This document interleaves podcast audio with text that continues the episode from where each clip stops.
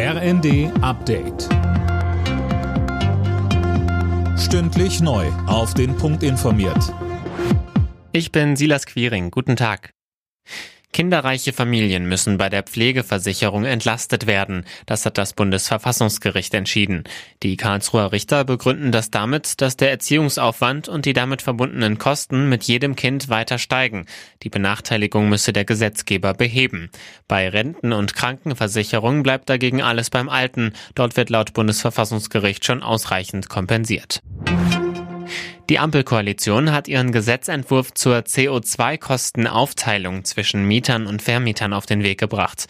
Bislang tragen die Mieter die Kosten alleine. In Zukunft wird das je nach Zustand des Hauses aufgeteilt. Wirtschaftsminister Habeck sagte, Das Gesetz sieht ein Stufenmodell vor, und zwar von schlecht sanierten Wohnungen, wo die Vermieter einen höheren Kostenanteil tragen müssen, zu sanierten Wohnungen, wo der Kostenanteil für die Vermieter dann der Null geht. Sodass es einen echten Anreiz für die Vermieter gibt, die Wohnungen zu sanieren.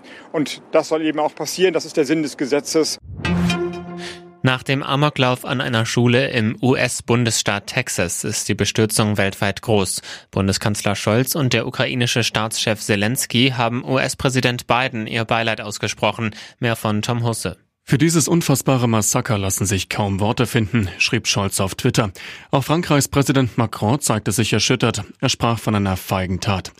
Ein 18-Jähriger hatte gestern 19 Grundschüler und zwei Lehrer getötet.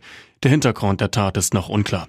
US-Präsident Biden rief sichtlich betroffen dazu auf, die Waffengesetze in den USA endlich zu verschärfen.